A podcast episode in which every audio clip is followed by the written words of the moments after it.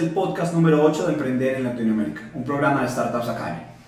Luego de un receso un poco largo, que, que no tiene nada que ver con mi voz por si hoy tengo, digamos, algún accidente, volvemos de hablar un tema que, que nos, ha, nos han preguntado bastante durante todo este tiempo, que es el recruiting, que es cómo, eh, cuándo y qué, cuál es el proceso que debo hacer para, para contratar gente. Hoy estamos Luis Flores, José Betancourt, eh, Juan Pablo Buriticam, vicepresidente de Ingeniería de RAI, y su servidor Camilo Usura. Buenas tardes, señores. Buenas tardes. Qué bueno. Buenas tardes. Volvernos a reunir aquí y bienvenido Juan Pablo. Muchas gracias, muchas gracias. ¿Cómo están? Muy bien, muy interesados en hacerte download de ese cerebro porque es que cada tweet que vos te echas o cada blog que te eh, publicas en Medium como que lo deja uno antojado de, de escuchar más, que es un análisis muy sensato de los temas de realmente lo que implica armar y llevar un equipo de ingeniería, eh, que es eh, algo de lo que pues, nadie, nadie sabe y no hay un curso donde ir a aprender. No, hay, faltan esos cursos. Sí, una, una, cosa que nos preguntábamos ahorita, Juan Pablo, y es que, que, vos has tenido mucha experiencia, y es, vos cómo, cómo sentís o cómo realmente tenés la, la certeza de cuándo empezar a contratar. Digamos, yo empiezo mi startup con dos personas, con mi socio, con un amigo, eh, y empezamos. ¿Cuándo, ¿Cuándo, debo decir, bueno, ya es momento de que debo empezar a contratar? Bueno, creo que el, subtítulo de la conversación entera y de ojalá todas las conversaciones que tengamos es, es relativo, ¿no? Entonces vamos, aquí lo que vamos a intentar es generalizar para los casos más frecuentes. Eh, en mi experiencia entonces hay dos, hay, hay, dos situaciones en las que yo concretamente sé que debo empezar a buscar a alguien. Eh, una es no tengo la habilidad o el conocimiento que yo pues, que necesito y, y me es difícil obtener con los recursos actuales que tengo, es decir, o no tengo el tiempo de aprenderlo, eh, o simplemente decir, es, es, una curva de aprendizaje extremadamente alta, por ejemplo, aprender eh, machine learning o cómo usar neural networks, son cosas extremadamente complejas las cuales no, no tengo esa capacidad Em, o la segunda es, eh, nos estamos quedando cortos en objetivos, nos estamos demorando mucho en alcanzar ciertas metas, nos estamos eh, colgando. O está deteniendo el crecimiento. Exacto, es decir, en periodos de crecimiento, y yo soy, yo soy alérgico a contratar mucho, eh, aunque en RAID ha sido un poco lo opuesto, pero, pero, pero yo contrato cuando, cuando duele, porque cada persona adicional que agrego a mi equipo es un punto nuevo de interacción y eh, es un bottleneck más, ¿cierto? Es alguien que tengo que mantener sincronizado en cuanto a cómo es mi cultura, sincronizado en cuanto a cómo hacemos las cosas y todo ese tipo de cosas eh, en, en, en, en, una startup eh, son muy difíciles y me, pues me quitan tiempo. Entonces tengo que estar muy, muy seguro de que, de que saben que, que necesito. Bueno, permíteme, eh, Juan Pablo, eh, dijiste una cosa que es la primera vez, por ejemplo, que lo oigo hablar en, en, un tema de contratación y es, me estoy quedando atrás en objetivos. Porque eh, realmente en este punto muchas compañías no saben a qué velocidad debieran ir en la implementación de su producto. Entonces, eh, digamos que el tiempo siempre es variable y tú dices, ¿cuándo vamos a hacer el próximo release? ¿Cuándo vamos a sacar la, o cuándo vamos a sacar el, el, la, la, la, por lo menos la, la versión, la primera versión? y la expectativa es en tanto tiempo, pero realmente no tienen claro qué debieran ir cumpliendo y qué debieran ir midiendo para ver si están bien de staffing, están bien de gente, o realmente es un problema de gente o de management o de qué, pero nunca oyes, es que la primera vez que oigo me estoy quedando corto en objetivos, hablando de recruiting es esta vez. Sí. Entonces me gustaría que de pronto tú dijeras un poquito cuál, que, cuáles son ese tipo de objetivos que eh, vos medís que te llevan a darte cuenta que te estás sí, quemando. O sea, que debieras, sí, que debieran medir. ¿Qué? No, lo que pasa es que es una cosa que decías al principio que es muy válida es, realmente nunca hay un silver bullet para esto, siempre hay como diferentes medidas. Pero sí es muy interesante todo, con tu experiencia que nos cuentes eso, realmente cuando, cuando decís, no, ya, ya llegó el momento, tenemos que empezar por contratar dos, tres, una persona. Esperemos a que pase la. Sí, no, no, no, no hay que evacuar. Que, que, tranquilos. que conste que esa sirena es de Nueva York. Sí, está, como estamos en las calles de Nueva York, hay una invasión alienígena y, y empieza. Lo, lo chévere es que se quedó, o sea, no, es de esas sirenas que pasan rápidamente. Solo que no. Ya, Que, que- que conste que no, que conste que si no es de Nueva York, es la primera vez que me pasa lo contrario. Em, entonces, todo, todo, creo que cuando, cuando uno es un emprendedor eh, y está empezando una empresa, no, todo, todo es un balance. Y para mí hay dos recursos extremadamente importantes cuando estoy empezando una compañía, Em, que son los que determinan si, si estoy siendo exitoso o no. Uno es tiempo y el otro es dinero. Cuando yo empiezo una empresa, eh, bootstrap, tengo poco dinero, tengo relativamente tiempo, ¿cierto? Tengo, tengo, tengo como, una, como un cierto capital de tiempo en el cual puedo llegar a mi siguiente etapa, pero lo primero que debo hacer como un emprendedor es, ¿qué es mi siguiente etapa? En, en muchos casos es bueno, yo voy a llegar a mi prototipo y, y- y hemos oído hablar de- del MVP, ¿cierto? De lo, lo- del producto mínimo viable para poder validar mi idea. Entonces, em, si yo tengo el objetivo de sacar mi, mi MVP en tres meses y, son, y voy seis meses y no he llegado ahí, hay un problema, ¿cierto? Em, el problema que nosotros tenemos como, como emprendedores y, y- y realmente como humanos es que es, no sé, es muy difícil medir, eh, estimar el tiempo que nos va a tomar una tarea. Em, y por lo general nos volvemos mucho mejores em, con la experiencia, ¿cierto? Si yo construyo el mismo API cinco veces, puedo predecir con, con un cierto grado de, de confiabilidad eh, cuánto me va a demorar, pero eh, como en, con el emprendimiento todos estamos abriendo camino con machete, son cosas que nunca hemos hecho, estimar el tiempo es muy, muy, muy, muy, muy, muy jodido. Eh, por eso es que, digamos, por el contrario, en la cocina, las cosas son muy predecibles. Yo puedo decir, un pavo se va a demorar dos horas en este horno a 350. Pero si ustedes me preguntan, bueno, ¿y cuánto se demora cocinando el pavo con un lanzallamas? Tengo ni idea. No, nunca lo he hecho. Sí, no está dentro de mi expertise. No, me toca, me toca aprenderlo y me toca eh, Quemar, eh, quemar dos o tres para ver que- cuánto que- es. quemar muchos y probar con lanzallamas diferentes, probar eh, todas esas vainas, porque entonces eso pasa muchísimo en emprendimiento. Eh, y lo más importante para un emprendedor, ya sea técnico o no técnico, es definir metas que sean real, realistas eh, y alcanzables para poder medirse a sí mismo. De ahí, de ahí es de donde salen los, los OKRs y los KPIs. ¿cierto? Los, los OKRs creo que son Objectives, Objective Key Results. Eh, ¿Cuál es el objetivo que quiero obtener? ¿Cuáles son los, eh, creo que son los Key Indicators que me van a, a- a- a decir si sí o si no estoy viendo bien y los resultados que tuve, que tuve al final. Y después son los, los KPIs, Key Performance Indicators, que es eh, cuando yo tomo una decisión de negocio, esta, esta métrica va a determinar si estoy por buen o por mal camino. Entonces, digamos que nosotros cuatro fundamos una empresa, cada uno puso 100 millones de pesos eh, y nuestro objetivo es eh, crear Una aplicación para, para ver, para que me ayude a simplificar la cogida de un bus en Bogotá. Que me diga, yo voy del punto A al punto B y necesito irme en bus, ¿cuáles buses tengo que coger? Bien, exacto. Una aquí de viene mascotas. el directo Caracas y el directo Avenida Boyacá, eso por donde viene. Eh, que lo, lo primero que nosotros tenemos que hacer es, es llegar a un prototipo, a un producto en donde haya personas que en serio puedan usarlo, ¿cierto? Es lo único que vamos a...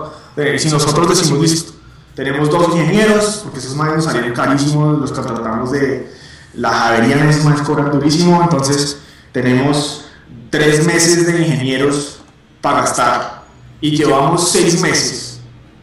Entonces, eso puede ser un indicador de que el, o el producto mínimo viable está muy grande, o el problema que estamos intentando resolver es muy complejo, o el equipo que tenemos no es lo suficiente. Eh, ahí es cuando yo empiezo a considerar, ¿cierto? ¿Por qué? Porque nosotros ya tenemos el compromiso con nosotros mismos, no tenemos inversionistas en nosotros, pero tenemos el compromiso con nosotros mismos de que vamos a llegar a cierto lugar. Y a mitad de camino no estamos ni cerca. Eh, debemos tomar decisiones en cuanto a cómo vamos a llegar. ¿Cómo, Y- cómo acelerar esa, esa- ¿Cómo hacer, que, ¿Cómo hacer que se vuelva una realidad eso que soñamos hace unos meses? Y esos primeros ingenieros, ¿dónde recomendás irlos a buscar? Porque, Entonces, porque es- es un bootstrapping, o sea, que no tengo la plata para salir a conseguirme el gurú en el tema y, y todavía no he validado el producto al 100%, entonces estoy en, un- en una zona muy riesgosa. Entonces, ese primer, esos primeros ingenieros, ¿de dónde deberían venir? Entonces esa es la pregunta del millón, ¿cierto? Entonces yo, yo siempre lo que digo es, y obviamente yendo al- al- a la relatividad del emprendimiento es, eh, si yo soy un fundador no técnico, yo no contrato ingenieros, personalmente. No recomiendo porque no sé lo que yo estoy buscando y medir habilidades. Es decir, yo no sé lo que no sé. Sí, exacto, a Eh, ciegas, complicado. es muy difícil. Si no tengo un cofundador técnico, a no ser que sea una persona que, que- que tenga un track record muy demostrable, que pueda, mire, yo he lanzado esta aplicación, esta aplicación, esta aplicación, no, no va a ser alguien que yo contrataría. Eh, el problema es que, claro, si yo encuentro a esta persona, va a ser muy, muy cara, y si no tengo un cofundador técnico, entonces es, es como una situación no realista. En, ese, en esos casos yo lo que por lo general recomiendo es, hay muy buenas consultorías de software, pocas, Colombia hay pocas, en Latinoamérica hay pocas, que son, eh, no, no son extremadamente caras, son costosos, el software es, es- es costoso, pero lo pueden a uno ayudar a llegar a la, a la ini- a la etapa inicial que es validar la idea. O sea, te irías en la, en la primera medida, te irías es con un, una software factory, una, un equipo que te ayude a construir ese mínimo producto viable si yo no soy eh, Un founder técnico. En la situación en la que yo no soy founder técnico, Me voy por ahí. no sé lo que no sé, Sí, prefiero no, igual es mucho que, más que tenga esa fácil. experiencia Sí, y que que- me pueda asegurar eso. Igual es mucho más fácil eso que contratar a una persona que, que, que me diga que vale un montón de plata y que no, Que realmente no tengo sé si, si sabe no sé. No, El riesgo es extremadamente alto. El riesgo es extremadamente alto porque me estoy metiendo. Es decir, y es, y es que esta- esta- por lo general, cuando yo hago estas preguntas, y es que en serio, si, si ustedes. Uno no se imagina la cantidad de paralelos que hay con, con la cocina, con la industria de restaurantes. Eh, Sí, ya lo hemos hablado. Exacto. y entonces, montar un restaurante es un riesgo súper grande. Si yo no sé cómo contratar a un, un chef, ¿cierto? Porque sí, puede que yo sepa qué es comida rica, pero eso no implica que yo sepa cómo se hace esa comida, ¿cierto? Yo no, yo no- poder juzgar con mi lengua no implica que yo inmediatamente puedo saber qué es un- una buena carne y cómo se produce. Es igual con software saber juzgar un producto de software no me hace a mí eh, un, buen ju- un buen juez de, o, o jurado de, de, de Sí, este- exacto. No, hay- yo, yo te cuento, yo te cuento, por ejemplo, desde nuestra experiencia también algo que nos pasó es, en, en algún momento con, con una startup vivimos una época en donde se trataba a la gente como recursos naturales eh, no renovables, en donde pues teníamos personas y se contrataban personas simplemente porque, bueno, se van a acabar. Pues, Sí, claro. Tenemos, tenemos dificultad, entonces no sabemos si va a seguir eh, naciendo gente o aprendiendo. y, y simplemente contratamos por contratar. Entonces llega un momento donde uno, donde uno tiene un montón de gente en la oficina. ¿Y qué hace esta persona? No sé. ¿Y cuál es el manager? No, no, no, no estoy seguro. Y ahí es donde uno se, se preocupa, pues, donde empieza como a quemar dinero. Entonces, una, una cosa que siempre hemos hablado acá y, y- y siempre hemos querido discutir es, hay que ver las cosas con mesura, hay que ver realmente eh, cuando contratar, comprar, hacer esto o hacer aquello. Tiene que ser un tema en donde uno esté completamente seguro y no simplemente porque, porque hoy amanecí con ganas de. Entonces, lo que tú decías de la De cocina, o sea, yo no voy a ir a comprar un, un- alquilar un hotel en el mejor lugar de la ciudad, un, perdón, un local en el mejor de lo- eh, lugar de la ciudad y contratar los mejores, entre comillas, mejores chefs y los mejores, eh, eh, ¿cómo se llaman los que? Bueno, las, las personas que atienden, etcétera. El sommelier, el los sommelier y todo eso. y después termina siendo un fracaso. O sea, yo realmente cuando uno habla de un mínimo producto real, uno dice, venga, vamos a hacer un... Vamos a, primero veamos que la gente, mis amigos, les guste lo que yo hago y después empezamos a validar qué hacen, qué pasa. Desarrollemos el menú, probemos el menú, juguemos con esto, con esto. Y eso es, y es muy, muy similar. Entonces, claro, en el caso de un fundador no técnico que tiene una idea que quiere validar y no puede, bueno, si no ha podido conseguir un, un cofundador técnico, eso ya es otra cosa. Pero en el caso de que quiere ser y llegar a ese punto, mejor que se gaste cierto dinero intentando hacer esto que, que pues tomar un riesgo grandísimo, contratar a un ingeniero que le va a quedar mal, que no va a tener la habilidad necesaria o ese, o, o- tipo de cosas. Sí, al, al final, al final es, cuando uno habla de recruiting es realmente, venga, usted está 100% seguro que lo que está haciendo es, se va, va a sacar una persona de una empresa que ya lleva 3, 2, 3, 4 años trabajando y usted tiene la suficiente respaldo como para que esa persona entre y no es un riesgo tan grande también porque uno también tiene que evaluar los riesgos. Eh, vale la pena esa inversión, o sea, vale la pena invertir en todo ese dinero y ahí es donde se, se vuelve un poco más complejo. Eh, cuando, cuando vos, tu expertise, eh, lo que vemos es, eh, está muy desde el lado de, de recruiting técnico, pero uno muchas veces también tiene que hacer otro tipo de recruiting, o sea, tiene que traer a alguien de mercadeo, alguien de ventas. ¿Es más fácil, es más, es más difícil? Eh, ¿O cómo lo ves vos? ¿Cuál es, ¿Cuál es su sensación, Luis y José? Sobre todo la de Luis, porque yo nunca he tenido que contratar tampoco quien no sea técnico. Ah, mira, sí, sí hay unas, hay unas diferencias en función de, en función de que el, el tema técnico, casi que cómo tomar la decisión o cómo saber el momento en que, en que requieres a alguien es mucho más straightforward, es como mucho más claro y es, me estoy quedando atrás en objetivos, como dijo Juan Pablo, o me estoy eh, probablemente eh, no estoy cumpliendo con, con unos entregables o sim- simplemente hay un área de experticia porque es un, un lenguaje de programación o un tipo de framework o hay algo muy específico que necesitamos saber y no lo sabe, no sabe nadie del equipo.